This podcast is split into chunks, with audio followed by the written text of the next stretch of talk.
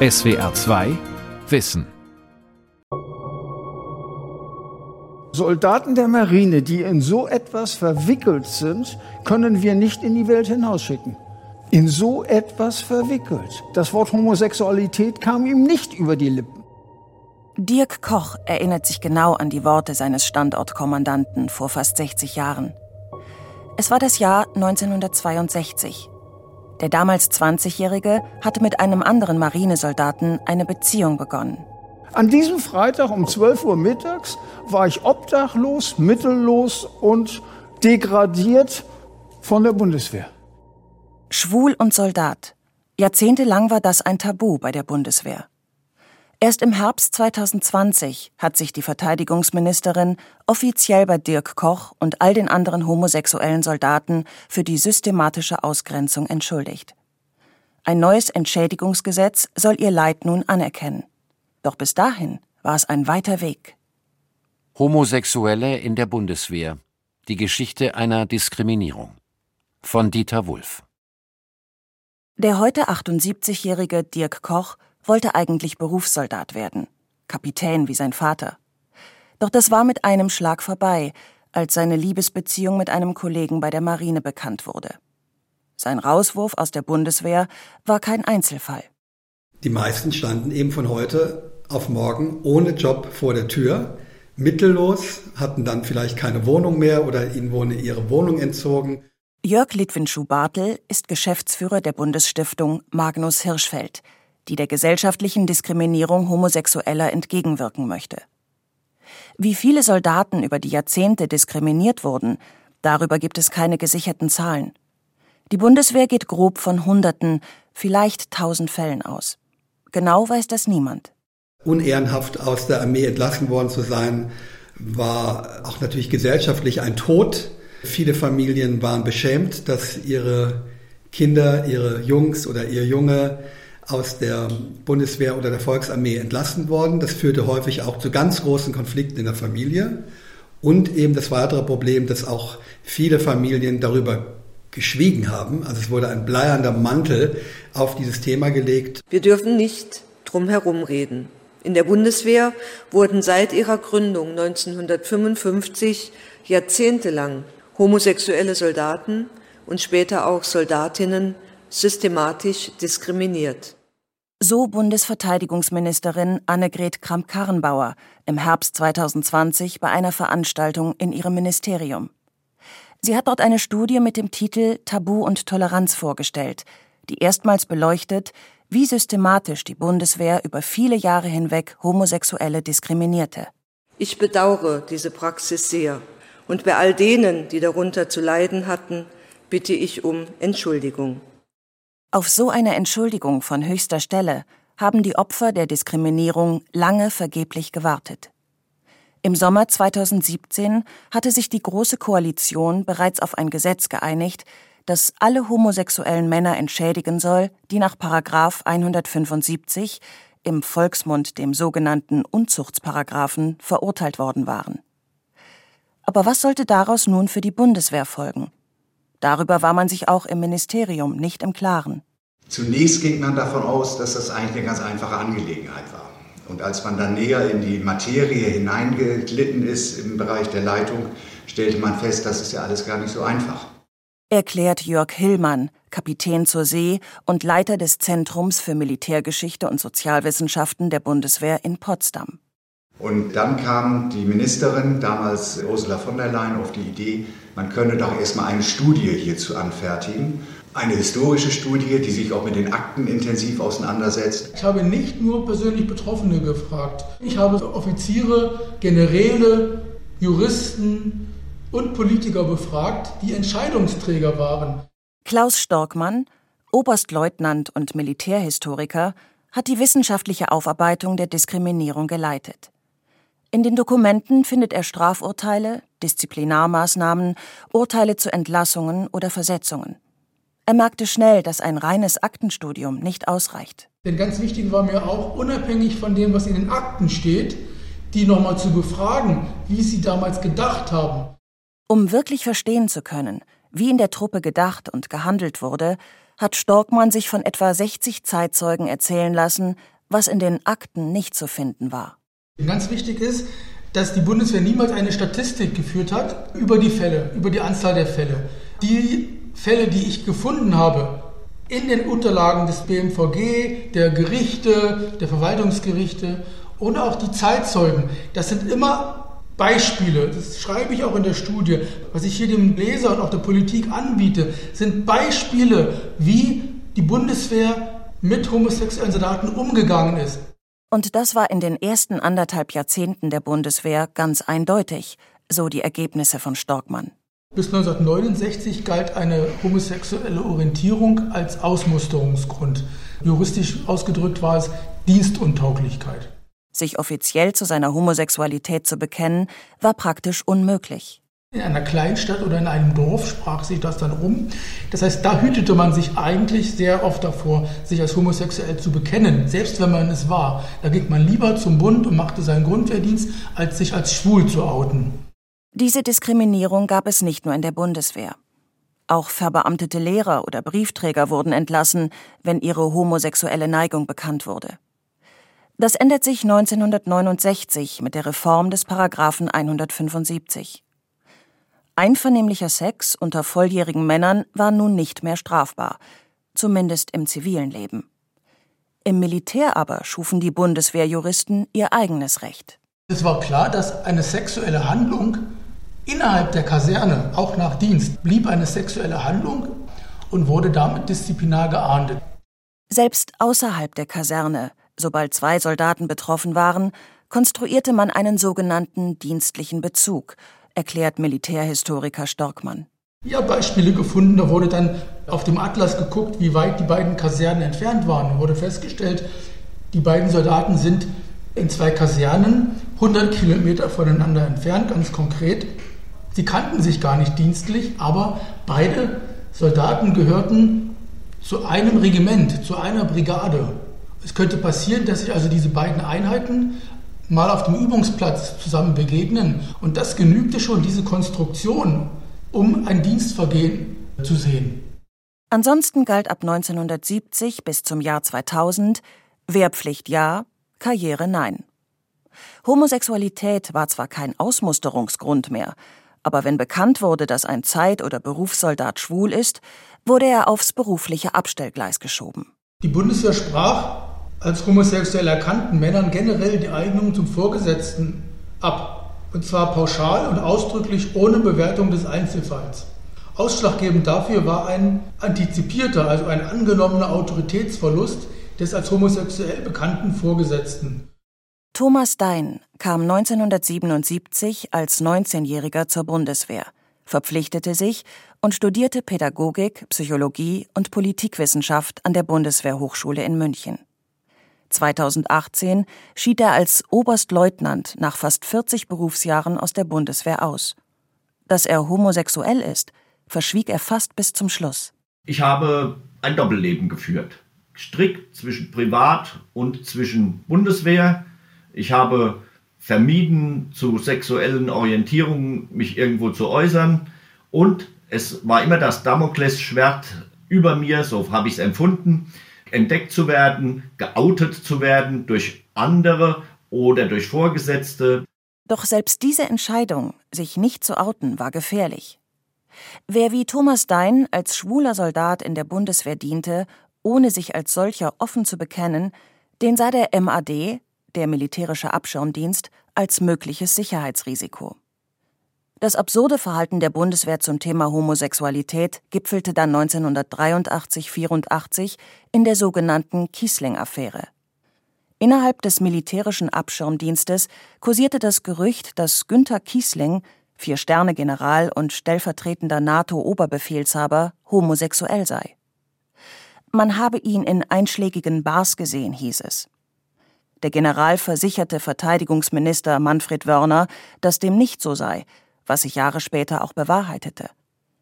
Es nützte ihm nichts. Kiesling musste gehen, woran Thomas Dein sich bis heute genau erinnert. Der ausschlaggebende Punkt für mich war, dass ich für mich gesagt habe, oh Gott, wenn man so mit einem NATO-General, der mega Verdienste um die Bundeswehr hatte, so mit dem umgeht, was wird man machen? Ich war damals, glaube ich, Leutnant oder Oberleutnant, also gerade am Beginn meiner beruflichen Karriere. Wenn man mit ihm so umgeht, wie wird man dann mit so einem kleinen Licht wie mir umgehen? Im Frühjahr 2000 klagte ein Leutnant der Luftwaffe und reichte eine Verfassungsbeschwerde ein. Er hatte aufgrund seiner Homosexualität seinen Posten als Vorgesetzter verloren. Das Bundesverfassungsgericht ließ durch Fragen, die es an die Bundesregierung geschickt hatte, durchblicken, dass diesem Leutnant Recht gegeben werde. Die Militärführung beharrte jedoch weiterhin starr auf ihren diskriminierenden Regeln, fand Klaus Storkmann in seiner Forschung heraus. Die Generäle, konkret der Generalinspekteur und die drei Inspekteure von Heer, Luftwaffe und Marine, haben dagegen gehalten und haben vehement auf der Beibehaltung der bisherigen alten restriktiven Linie beharrt. Hinter den Kulissen hatte der damalige Verteidigungsminister Rudolf Scharping monatelang versucht, die militärische Führung davon zu überzeugen, ihr diskriminierendes Verhalten zu beenden. Doch die Militärs blieben bis zum Schluss uneinsichtig. Am Ende stellte sich der Verteidigungsminister gegen die Generäle. In einer Rede vor dem Bundestag erklärte Scharping Ende März 2000, die sofortige, völlige Gleichstellung homosexueller Soldaten. Scharping hat tatsächlich den Knoten wie Alexander der Große durchschnitten, denn der Knoten ließ sich nämlich nicht entwirren. Er war viel zu festgezurrt.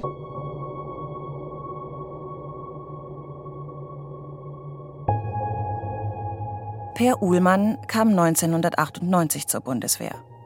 Seinen Partner lernte er im Offizierslehrgang kennen.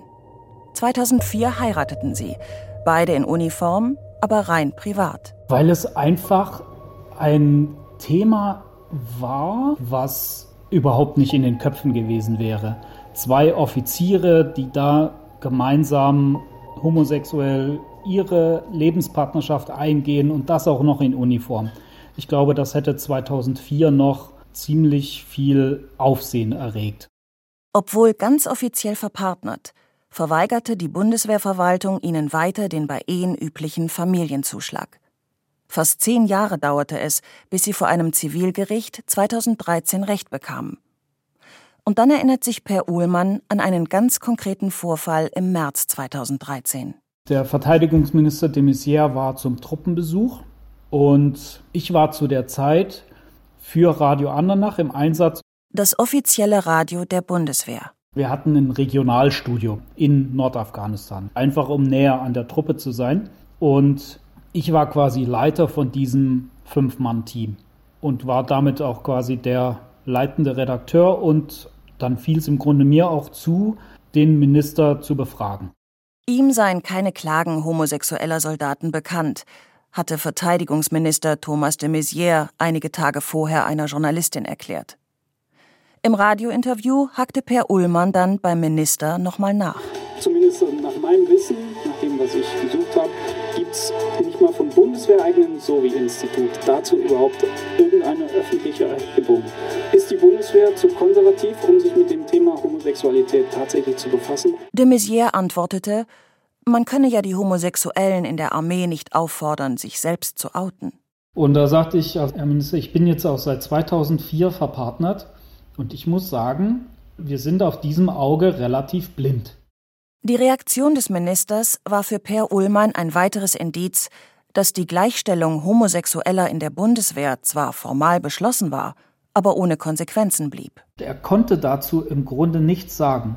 Er war zu dem Thema nicht aussagefähig, was ich 2013 schon seltsam finde, weil im Grunde seit 2000 hätte man sich mit dem Thema auseinandersetzen können und müssen. Aber es war nicht möglich, da eine qualifizierte Aussage zu bekommen. Erst mit einem Seminar, das Verteidigungsministerin Ursula von der Leyen 2017 auf höchster Ebene ansetzte, begann ein wirkliches Umdenken, meint Fregattenkapitän Alexander Schüttpelz. Er ist derzeit einer der höchstrangigen Soldaten, der sich als aktiver Soldat offen zu seiner Homosexualität bekennt. Die Ministerin hat letztendlich die Inspekteure, und zwar alle Inspekteure, im gewissen Sinne kann man sagen, gezwungen, an dem Tag anwesend zu sein und sich mit dem Thema ernsthaft auseinanderzusetzen. Das war tatsächlich ein Novum, denn alle anderen Minister haben sich quasi dem Thema im gewissen Sinne verwehrt. Am 31. Januar 2017 hatte Verteidigungsministerin Ursula von der Leyen zu einem Workshop mit dem Titel Umgang mit sexueller Identität und Orientierung geladen. In den Schlagzeilen der Boulevardmedien hörte sich das ganz anders an, erinnert sich Alexander Schüttpelz. Das sogenannte Sexseminar hat es die Bildzeitung genannt, das Sexseminar in der Bundeswehr. Aber nicht nur die Bildzeitung machte sich lustig. Auch bei SWR 3 hieß der Gag des Tages am 12. Januar 2017 Radio volles Rohr, Sexseminar bei der Bundeswehr. Und hier ist wieder eure Uschi. Männer stillgestanden. Hiermit lade ich euch zum Seminar Umgang mit sexueller Identität und Orientierung in der Bundeswehr, Bundeswehr ein. Das ist jetzt kein Unfug. Ziel ist es, unsere heiße Truppe auch für sexuelle Randgruppen mehr zu öffnen. Zum Beispiel Heteros. Das war Radio volles Rohr. Mir ist nicht klar, was der Sinn dieser Veranstaltung ist, ließ sich der Ex-Bundeswehr-Generalinspekteur Harald Kujat zitieren. Und auch aus dem Bundestag gab es Kritik. Statt über sowas solle man über Ausrüstungsmängel reden, so der Tenor. Die tatsächliche gedankliche Änderung kam 2017 mit Ursula von der Leyen, weil dieser Workshop Sexuelle Orientierung und Identität 2017 hat deutlich gemacht, dass das BMVG, die politische Führung, das möchte. Und das war ein wichtiger Schritt und seitdem merken wir auch vom Verein her, dass in der Bundeswehr das Thema auch offener angegangen wird, in Ausbildungen sich widerspiegelt etc. Sven Behring ist der Vorsitzende von Queer BW, einem Verein, der sich für die Gleichstellung unter anderem homosexueller Angehöriger der Bundeswehr einsetzt. Sven Behring ging mit 18 zur Bundeswehr, heute ist er 25. Anfangs hatte er nicht das Gefühl, dass er in der Truppe offen darüber reden könne, dass er Männer liebt. Meine Mutter hat damals zu mir gesagt, dass mir doch bewusst sein müsste, dass ich das da niemandem sagen kann. Die hatte Angst davor, dass ich diskriminiert werde. Ich habe das in der Grundausbildung niemandem erzählt. Es war noch so ein kleines bisschen Tabuthema.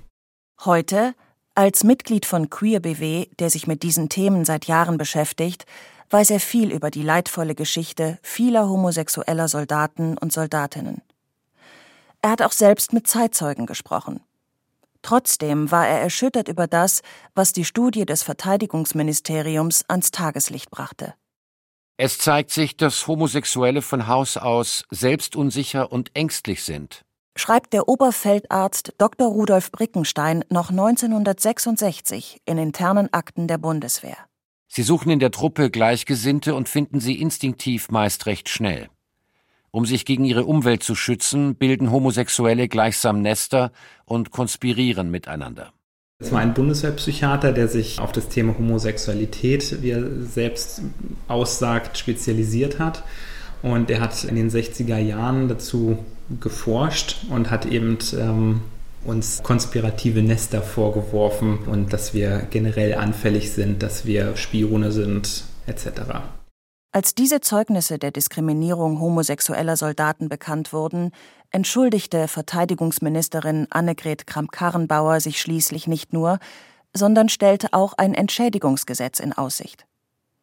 Zum Meinungsumschwung der Ministerin habe offenbar erst die wissenschaftliche Aufarbeitung geführt, vermutet Jens Brandenburg.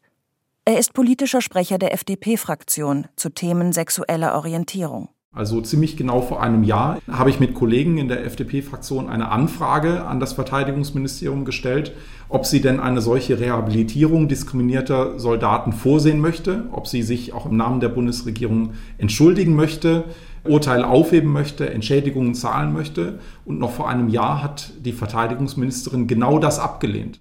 Tatsächlich wurden Anträge auf Rehabilitierung vom Verteidigungsministerium noch bis Anfang 2020 abgelehnt. Ich glaube, auch Frau Kramp-Karrenbauer hat ein Stück weit durch Erkennen, auch durch die Studie von Zeitzeugenberichten selbst erlebt, was an Diskriminierung stattgefunden hat, was, glaube ich, auch zum Überzeugungsprozess beigetragen hat. Der Bundestag hat ein Entschädigungsgesetz schließlich am 20. Mai 2021 beschlossen. Konfrontiert mit der Ausgrenzung und dem Leid, das viele homosexuelle Soldaten erleben mussten, erklärte die Verteidigungsministerin bereits im Herbst 2020 die Zielrichtung des neuen Gesetzes zur Entschädigung und Rehabilitierung der Betroffenen. Das heißt also, dass dann auch hoffentlich schnell und unbürokratisch es eben so ist, dass nicht nur die strafgerichtlichen Urteile aufgehoben werden, wie das das Gesetz von 2017 möglich gemacht hat, sondern eben dann die truppendienstgerichtlichen Urteile, dass es die Rehabilitierung gibt der Maßnahmen, also Entlassungen aus dem Dienst, Versetzung in den Ruhestand wegen Dienstunfähigkeit und anderes, dass dazu die entsprechenden Rehabilitierungsbescheinigungen ausgestellt werden. Kramp-Karrenbauer sprach sich auch für eine finanzielle Entschädigung aus. Eine individuelle Entschädigung aber werde schwer umsetzbar sein. Und deswegen haben wir gesagt, dass wir einen einfacheren Weg einschlagen wollen, der, das gestehe ich, dann aber eben nur eine symbolische Entschädigung ist, aber trotzdem eine symbolische Zahlung an alle leistet, die sozusagen den Antrag auch darauf stellen und das auch glaubhaft machen können. Jeder, der glaubhaft nachweisen könne, dass er bei seinem Militärdienst diskriminiert wurde, soll eine pauschale Entschädigung von 3000 Euro beantragen können. Und zwar frühere Bundeswehrangehörige genauso wie ehemalige Soldaten der DDR-Volksarmee. Denn auch in der DDR waren Homosexualität und Militärdienst unvereinbar, meint Jörg Litwin-Schuh-Bartel von der Bundesstiftung Markus Hirschfeld. Die DDR hat sich versucht, etwas liberaler zu geben, aber die Mechanismen waren ähnliche. Homosexualität war in der Armee nicht gewünscht. Es passte weder in der DDR noch in der Bundesrepublik Deutschland zu dem Bild eines starken Soldaten. Dazu gibt es aber so gut wie keine Forschung, sondern nur Einzelgespräche oder Einzelerkenntnisse, die wir wissen aus unserer Forschungsarbeit, weil wir auch ein Zeitzeugenarchiv betreiben und Videogespräche zum Teil mit hochbetagten Schwulen und Lesben führen. Doch längst nicht jeder, der den Anspruch darauf hätte, stellt auch einen Antrag auf Rehabilitierung und Entschädigung. Das zeigte sich bereits beim vergleichbaren Gesetz zur Entschädigung der Opfer des Paragraphen 175, das 2017 verabschiedet wurde. Man vermutet, dass etwa 5000 Männer einen Antrag hätten stellen können. Warum bis heute nicht mal 300 von dieser Möglichkeit Gebrauch gemacht haben, Dafür gäbe es viele Gründe, meint Jörg Litwin-Schuh-Bartel. Dann haben uns hochbetagte schwule Männer gesagt, warum sie keinen Antrag gestellt haben. Zum Beispiel, weil sie Angst hatten, weil sie dann im Altenheim sich outen müssen, weil sie jemanden brauchen, der ihnen hilft, das Formular auszufüllen, weil sie sich gar nicht vorstellen konnten, wie niedrigschwellig ein Entschädigungsantrag ist, weil sie nichts mehr mit dem Staat zu tun haben wollen, der sie so schlecht behandelt hat, weil sie empört waren über die niedrige Entschädigungssumme, weil sie inzwischen verheiratet waren, Großvater geworden sind und Angst haben, sich bei der Ehefrau, den Kindern oder den Enkelkindern zu outen und viele, viele Dinge mehr. Das Verteidigungsministerium geht davon aus, dass etwa 1000 homosexuelle Soldaten nach dem neuen Gesetz einen Antrag auf Entschädigung stellen können. Auch hier werden es wahrscheinlich sehr viel weniger sein, die diesen Schritt dann tatsächlich gehen. Die rein symbolische Zahlung sei für die meisten sicher auch ausreichend, meint Sven Behring, für Einzelfälle aber, meint der Vorsitzende von Queer BW, müsse es Ausnahmeregeln geben. Ein ganz konkretes Beispiel, Truppendienstgerichte dürfen die Rente aberkennen. Das heißt, es gab Fälle, in denen Soldatinnen und Soldaten ihren Dienst geleistet haben und dann wurde ihnen gesagt, weil sie homosexuell sind, kriegen sie keine Rente. Gar keine. Und da sind die 3000 Euro, das reicht für einen Monat. Da gehen die Schäden eher in sechsstellige Summen über Hunderttausende Euro, die dort an tatsächlich monetären Schaden den Menschen entstanden sind. Mittlerweile hat sich die Situation grundlegend geändert. Selbst Queer BW als Betroffenenverband betont, dass systematische Diskriminierung von schwulen und lesbischen Soldatinnen und Soldaten bei der Bundeswehr der Vergangenheit angehört. Und doch, ein Wermutstropfen bleibt. Unser Verein hat auch Mitglieder in nahezu allen Laufbahnen und Statusgruppen der Bundeswehr. Und es zeigt allein, dass man queer sein kann und in den Streitkräften dienen kann. Trotzdem muss man auch beachten, wir haben, glaube ich, aktuell um die 200 Generale und Admirale in der Bundeswehr, das ist die Spitzengliederung. Mir ist kein einziger bekannt, der zu seiner Homosexualität steht. Generell geht man auch bei der Bundesstiftung Markus Hirschfeld davon aus, dass fünf bis zehn Prozent der Bevölkerung sich als schwul, lesbisch oder queer definieren. An der Spitze der Bundeswehr sei das sicher nicht anders, vermutet Sven Behring. Dafür reicht eigentlich einfache Mathematik. 200 mal 5 oder mal 10 Prozent. Dann kommen wir auf 10 bis 20 homosexuelle Generale und Admirale. Und das, meint er, sei nicht nur ein theoretisches Rechenbeispiel. Ja, natürlich bekommt man auch mit, dass Generale und Admirale unserem Verein angehören könnten. Der 34-jährige FDP-Bundestagsabgeordnete Jens Brandenburg bekannte sich schon vor knapp 20 Jahren dazu, schwul zu sein.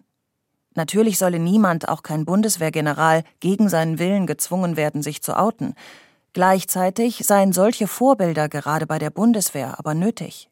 Mir ging es damals so, dass ich natürlich besonders mich an Vorbildern orientiert habe, die sich öffentlich geoutet haben, auch im Bekanntenkreis immer bekannt dafür waren, äh, dass sie ansprechbar sind. Und das, glaube ich, wäre auch aktuell in der Bundeswehr und in der Gesellschaft insgesamt wichtig. Militärhistoriker Klaus Storkmann, der die jahrelange Diskriminierungsgeschichte in der Bundeswehr wissenschaftlich aufgearbeitet hat, sieht das jedoch ganz anders. Warum sollte ein General oder ein Admiral sich denn outen? Das ist doch Privatsache. Und dass es heute Privatsache ist, das ist doch gut. Dass es eben kein Thema mehr ist. Warum sollte jemand gezwungen werden, seine private, seine sexuelle Orientierung öffentlich zu machen? Wir sind heute Gott sei Dank da, dass es reine Privatsache ist. Manche Soldaten, die jahrzehntelang von der Diskriminierung der Bundeswehr betroffen waren, werden jedoch keinen Antrag auf Rehabilitierung oder Entschädigung stellen können, wie zum Beispiel Thomas Stein, der 2018 nach fast 40 Jahren aus der Bundeswehr ausschied. Ich kann nur sagen, dass ich, soweit mir das Gesetz bekannt ist, aus diesem Entschädigungsraster rausfalle. Weil ich eben meinen Weg gewählt habe, mein Doppelleben geführt hat, was auch mit Ängsten verbunden war, mit Versteckspiel verbunden war. Aber das sind halt nicht die Kriterien, auf das das Gesetz angewendet werden soll oder wird. Trotzdem sieht er das Entschädigungsgesetz und die Entschuldigung der Verteidigungsministerin als einen wichtigen Schritt dass die Ministerin sich um das Thema annimmt, dass man das Thema Rehabilitation und Entschädigung aufgreift, ist für mich auch ein Zeichen des Fortschrittes, dass eine Ministerin sich hinstellt und für das, was geschehen ist, über die Jahrzehnte sich sogar öffentlich entschuldigt. Das ist für mich auch ein Stück weit Genugtuung. Auch für den heute 78-jährigen Dirk Koch sind die Worte der Ministerin das Entscheidende. Er sitzt neben Kramp-Karrenbauer auf dem Podium als sie öffentlich um Entschuldigung bittet. Und antwortet ihr, Nochmals ganz herzlichen Dank dafür, dass Sie sich entschuldigt haben bei mir. Das ist sehr viel mehr wert als eine finanzielle Entschädigung. Natürlich lehne ich die nicht ab. Aber dieses symbolische, dass es etwas Falsches war, was geschehen ist und dass mein Leben nicht falsch war, das ist so viel wichtiger. SWR 2 Wissen. Manuskripte und weiterführende Informationen zu unserem Podcast und den einzelnen Folgen gibt es unter swr2wissen.de.